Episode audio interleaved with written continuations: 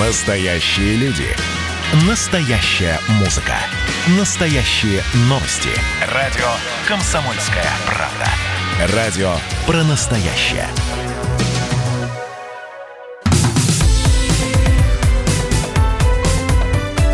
Как дела, Россия? Ватсап-страна! Здравствуйте, друзья. Программа WhatsApp страна в прямом эфире на радио Комсомольская правда. Чем живет Россия, чем живет страна, что обсуждают, какие новости, истории, происшествия и случаи. Об этом мы обязательно поговорим сегодня в течение нашего эфира с экспертами, специалистами, журналистами Комсомольской правды и, конечно же, с вами. Вы можете присылать свои сообщения 8 9 6 7 200 ровно 9702. Я еще раз напомню этот телефон. Есть телефон прямого эфира 8 800 200 ровно 9702. Ну а что касается ваших сообщений, мы их радость, с радостью принимаем, э, очень внимательно и с интересом изучаем, читаем и не только текстовые сообщения, но и голосовые тоже. Мы ждем ваших голосовых сообщений. Записывайте в WhatsApp и других мессенджерах мнения, вопросы, наблюдения.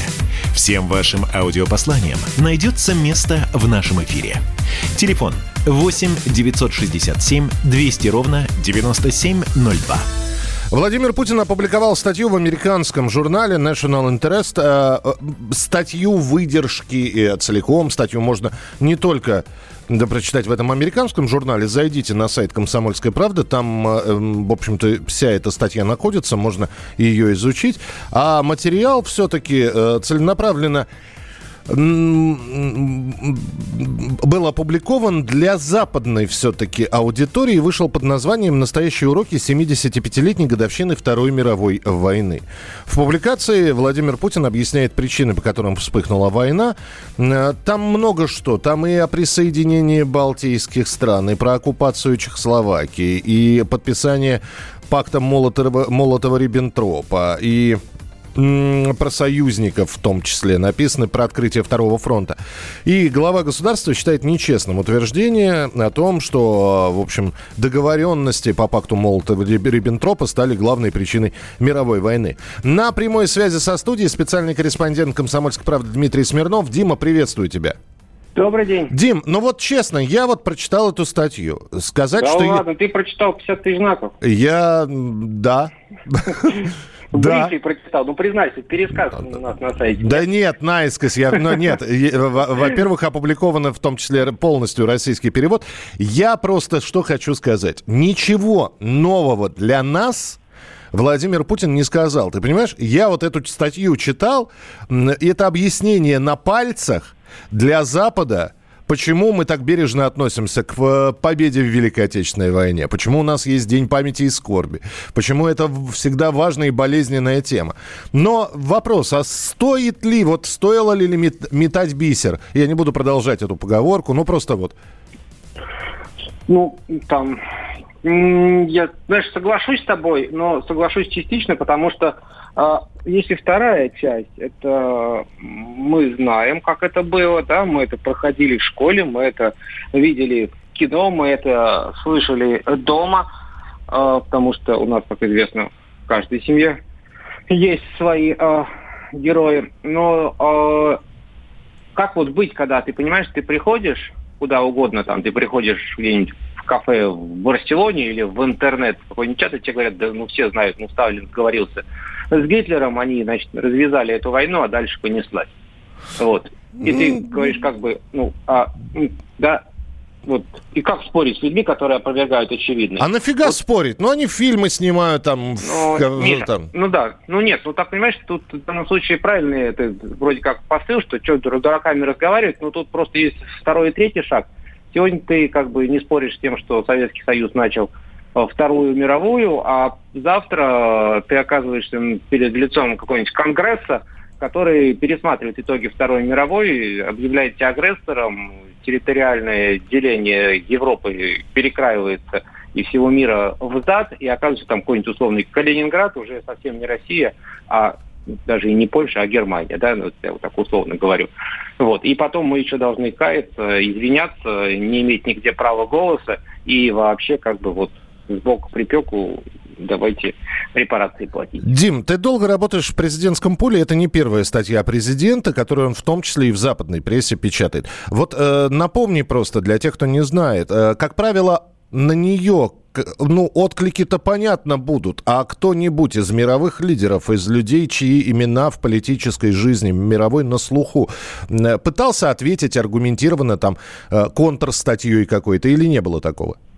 Ну, такого, конечно, не было, но в данном случае ситуация, она в известном смысле исключительная, потому что в этой статье Путина а, упоминаются конкретные люди, конкретные лидеры западных в данном случае держав, которым он говорит, что вы посмотрите, что происходит. Вы идете по тем же самым граблям, что шли 80 лет а, ваши предшественники, и вы совершаете те же самые ошибки, которые привели к глобальной катастрофе. Давайте как-то это дело сейчас вот переосмыслим, поговорим, пообщаемся и не допустим это. Вот, собственно, посыл статьи, вот он еще и в этом. Он в том, чтобы, ну, ребята, вы как бы обернитесь, вы идете туда же, куда шли ваши друзья, и они зашли, к сожалению, в ужасное место. Ну, давай посмотрим. Ребята э, отреагируют как-то? Будет ли от ответочка какая-то? Или, в общем... CNN ответит, конечно. Ну, посмотрим, посмотрим. CNN это, конечно, серьезная корпорация, да, но просто...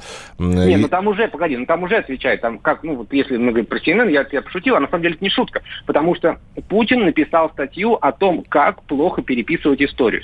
А CNN, есть уже, можно посмотреть в интернете заметку от, об статье Путина, говорит, Путин переписывает историю. Это заголовок, понимаешь? Как бы, ну, вот про ты вначале правильно сказал. Ну, Ладно, посмотрим. CNN первый. Кто там в очередь будет выстраиваться? Дим, спасибо большое. Еще раз, со статьей можно ознакомиться на сайте «Комсомольской правды». Специальный корреспондент комсомолки Дмитрий Смирнов сейчас был на, у нас в прямом эфире. Э, статья Владимира Путина вышла под названием «Настоящие уроки 75-летней годовщины Второй мировой войны». И, в общем, почитайте, попробуйте сами прочитать, оценить то, что написал президент. Ну и, собственно говоря, свое мнение тоже можете нам отправить отправить 8967 200 ровно 9702. Радио «Комсомольская правда». А мы двигаемся дальше. По программе власти российских регионов продолжают снимать введенные ранее из-за пандемии ограничения. Ну вот э, рестораны, кафе с летними верандами возобновили работу не только в Москве, а в Нижегородской области. Сергей Собянин, мэр Москвы, пообещал новые послабления со следующей недели. Спортзалы, бассейны, фитнес-клубы, парк Зарядье. Однако не все рестораны, в общем-то, достойно вышли из этого режима самоизоляции и карантина. В центре столицы прекратили работу больше сотни магазинов и кафе, примерно 4% от общего количества торговых точек на центральных улицах. На прямой связи с нами член Совета Московского отделения опоры России Алексей Коневский. Алексей, приветствую вас, здравствуйте. Здравствуйте. Вы знаете, когда э, читают о том, что точка закрылась или еще, находятся люди, которые пишут, ну и ничего страшного, ну это же, это же бизнес. Наступили тяжелые времена, слабенькие потонули, сильные остались. Придет на место освободившаяся новая молодая шпана. Вот вы согласны с, с такими утверждениями, что по сути ничего страшного не произошло, это просто бизнес? Ну, конечно, я не могу с этим никак согласиться, потому что э, если поглубже посмотреть на слово бизнес, это люди, это те же самые граждане, которые единомоментно остались без работы и пока, видимо, не предполагают, чем им заниматься в ближайшее время. А безработица у нас понятно, что сейчас будет э, бесконечно не растать. Это очень опасная вещь. Угу. Ну, скажите, пожалуйста, а может быть вот эти вот закрытия, ну, по крайней мере, 4% точек, да еще и на центральных улицах Москвы, может, это говорит о плохой логистике? Ну, то есть люди, да, действительно, никто не, не думал, что будет именно так. Но у кого-то получилось достойно выйти из пандемии, а кто-то не смог. Э, те организации или э, бизнес-сообщества, которые выставили, ну, имеется в виду, например, торговые или э, общепита на центральных улицах, они, видимо, имели э, за счет там средств владельца какой-то э, запас прочности, uh-huh. и, который позволил им два месяца простоять, да. Сейчас возникают опасения, ну, не безосновательно, что не очень много людей при открытии полноценного ресторана захотят туда, видимо, временно метнуться, да, и заполнить полностью столы, да Сейчас есть какой-то накопленный спрос, связанный с погодой по верандам, по летним, куда люди пришли, действительно сейчас почти ажиотажный спрос на это. Ну и тоже за счет сокращения просто посадочных мест. Сейчас это ажиотажный спрос, на мой взгляд, сейчас пройдет, да, мы перейдем плавно в осень, и вот дальше будет очень такая рисковая ситуация. Некоторые предприятия, как вы сказали, и в том числе на центральных улицах, взвесив все это, да, потеряв много средств на во время карантина, да, они просто приняли волевое решение закрыться, потому что не видят перспектив вернуть свои деньги, ну или каким-то образом заработать. То есть вы предсказываете, Алексей, что это еще не предел? Я думаю, что это не предел, да, и сейчас, такое сказать, э, самое пугающее закрытие будет не сейчас. Сейчас оно такое почти теоретическое, действительно не очень большое. Но э, когда предприятия будут открываться, да, и смотреть на трафик, я думаю, что многие из них вот, еще добавятся к списку закрывшихся после пандемии предприятий. Вот это очень опасно. Я вас понял, спасибо. Алексей Коневский, член Совета Московского отделения опоры России. Но я здесь соглашусь с Алексеем, потому что так как выход из э, режима самоизоляции у нас происходит в летний сезон, а летний сезон в большинстве своем, он считается, ну, для крупных городов таким полумертвым. Ну, люди уезжают, кто на даче, кто в за, на, за город, кто на отдых. Сейчас вообще все поменялось. Во-первых, еще не все открылось. Во-вторых, люди и так уже насиделись, и некоторые собираются э, в отпуск на осень переносить, а летом работать. Посмотрим, как будут обстоять дела с э, кафе, с ресторанами. Будем вам об этом сообщать. Как дела, Россия? Ватсап-страна! Так, летописцы земли русской снова в сборе. Как было бы здорово собрать памятники Ленину в одном месте, чтобы они стояли на высоком берегу Волги под городом Симбирском, и это была бы наша терракотовая армия, как в Китае. Олег, вы пытаетесь развязать э, здесь революцию. Мы вам этого сделать не дадим. Вы мне нахамили, и вам желтая карточка. А так продолжаем беседу. Олег, вам желтая карточка. Рома, Роман, Экран. засуньте свою желтую карточку, знаете куда. Кашин-Голованов. Отдельная тема. На радио «Комсомольская правда». По будням в 9 вечера по Москве. Как мне пишет тоже один товарищ, что за наши с Романом отношения он переживает больше, чем со своей, со своей девушкой.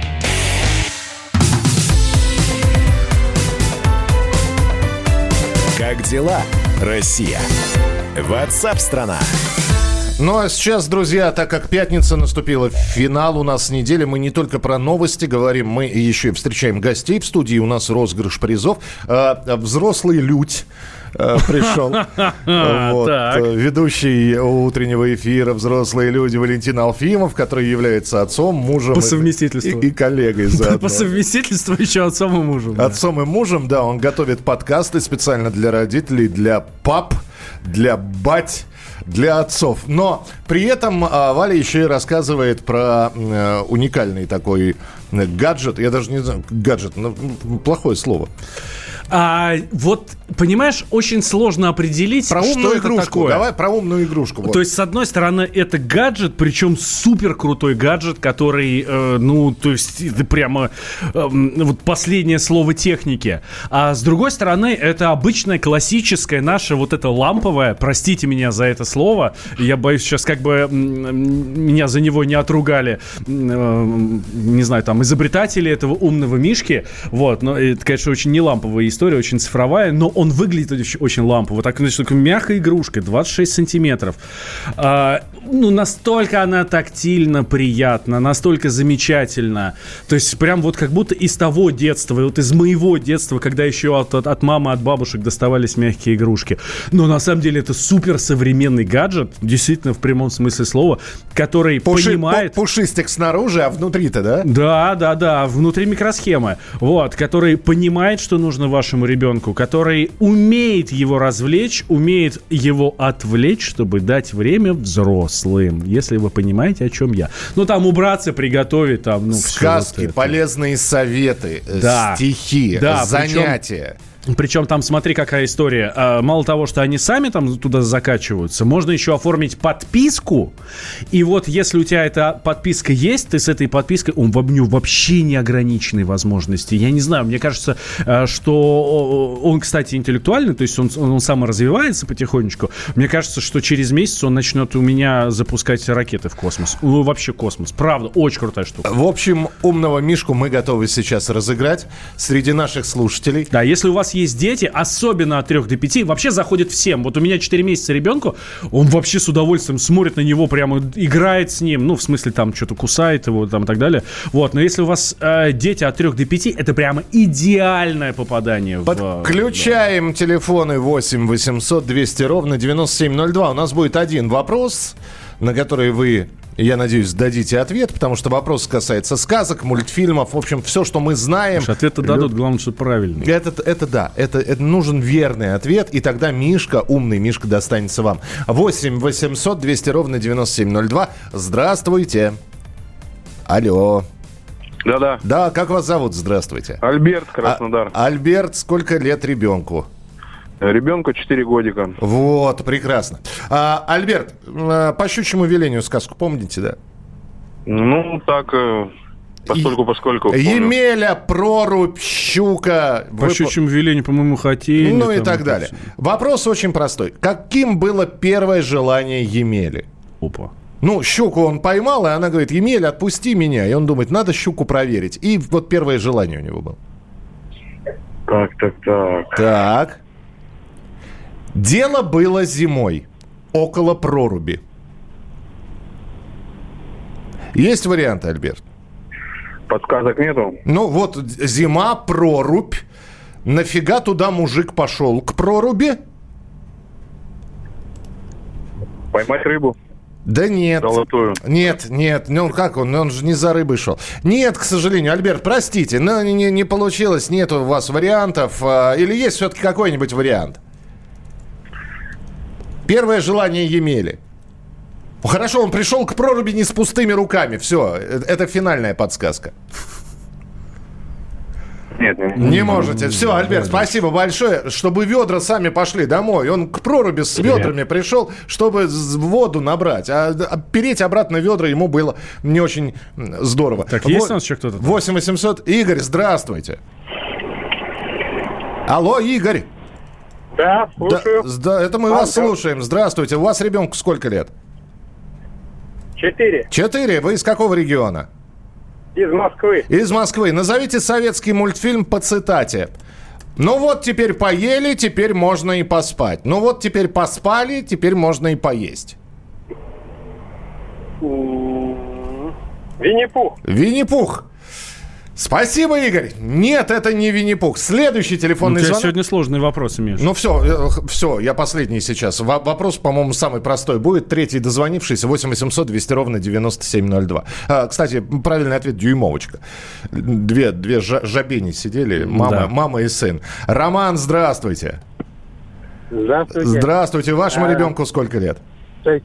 Шесть?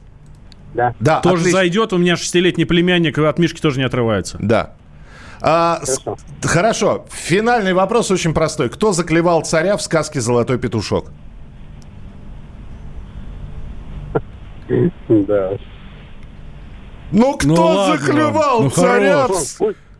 Так, э, ну, пусть будет петушок, наверное. Ну, все, В сказке «Золотой петушок» царя заклевал золотой петушок. Банально. Спасибо. Мы вас поздравляем от всей души. Э, умный Мишка э, достается вам. Да, слушайте, ребят, ну вы соберитесь, пожалуйста, а то нам в следующий раз придется придумать вопросы, как зовут Александра Сергеевича Пушкина. Да.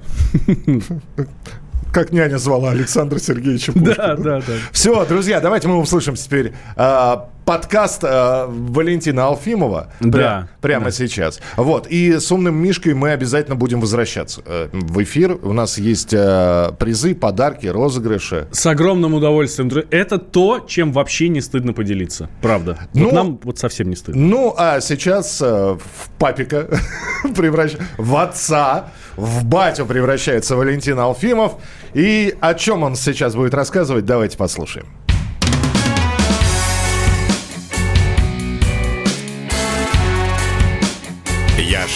Бать. Привет, меня зовут Валентин, и у меня четверо детей. Надо сказать, что это не просто в финансовом плане. Уверен, многодетные отцы это знают, а иногда и даже дети содержат меня. Ну, в общем, о детях и деньгах я и хочу поговорить. Признаюсь, я сам не знаю, как правильно воспитывать грамотное финансовое поведение. Мало того, все мои категорически разные в отношении денег дети. Э, старший сын, ему 11 лет, знает, э, что сколько стоит, постоянно интересуется, сколько я зарабатываю, всегда спрашивает про ту или иную покупку, сколько она стоит. У него в копилке денег больше, чем остается у меня через полмесяца после зарплаты, и она регулярно пополняется. Спасибо добрым бабушкам. Дочь того же возраста, она вообще не сильно парится по поводу денег. В смысле, у нее их просто нет. Она их особо не считает, а если и появляется что-то, то без проблем отдает родителям. На отпуск или там вообще на все что угодно. Средний сын, самая интересная история, ему 8 лет. Он вообще комичен в разговорах про деньги. Он рассуждает исключительно категориями миллионов и миллиардов.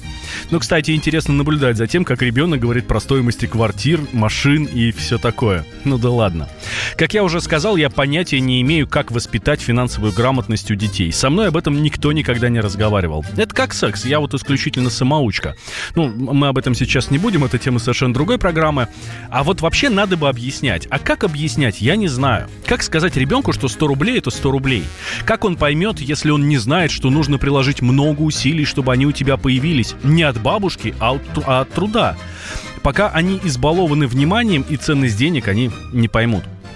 Им легко говорить, хочу наушники, хочу кроссовки Nike или что-то такое. Но как объяснить ребенку, что можно и не в Nike ходить, потому что, ну, как бы дороговато.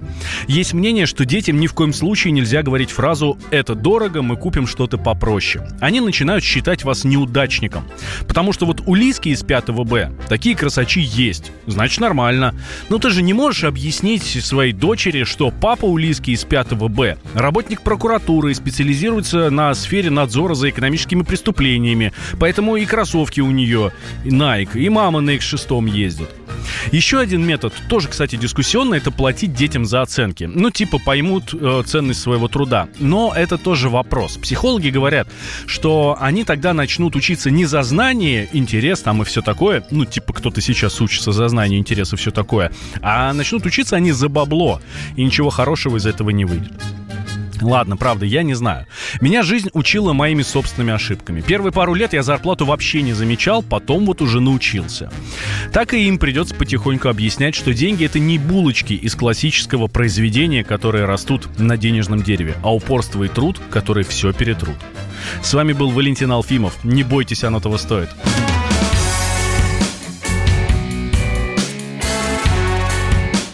Я ж бать. Программа подготовлена при поддержке компании ООО «Мишка». Как дела, Россия? Ватсап-страна! Физкульт-привет, страна! Как ты? Сидишь дома? Хочется подвигаться? Мастер спорта, фитнес-эксперт, автор книги «Хватит жрать и лениться» Эдуард Коневский расскажет, как не набрать лишние килограммы в изоляции, как правильно заниматься фитнесом в домашних условиях, может ли спорт быть опасным и как сделать его полезным. О здоровом образе жизни актуально, но не навязчиво. Не ленитесь, подключайтесь. По субботам в 10 утра по Москве. На радио «Комсомольская правда».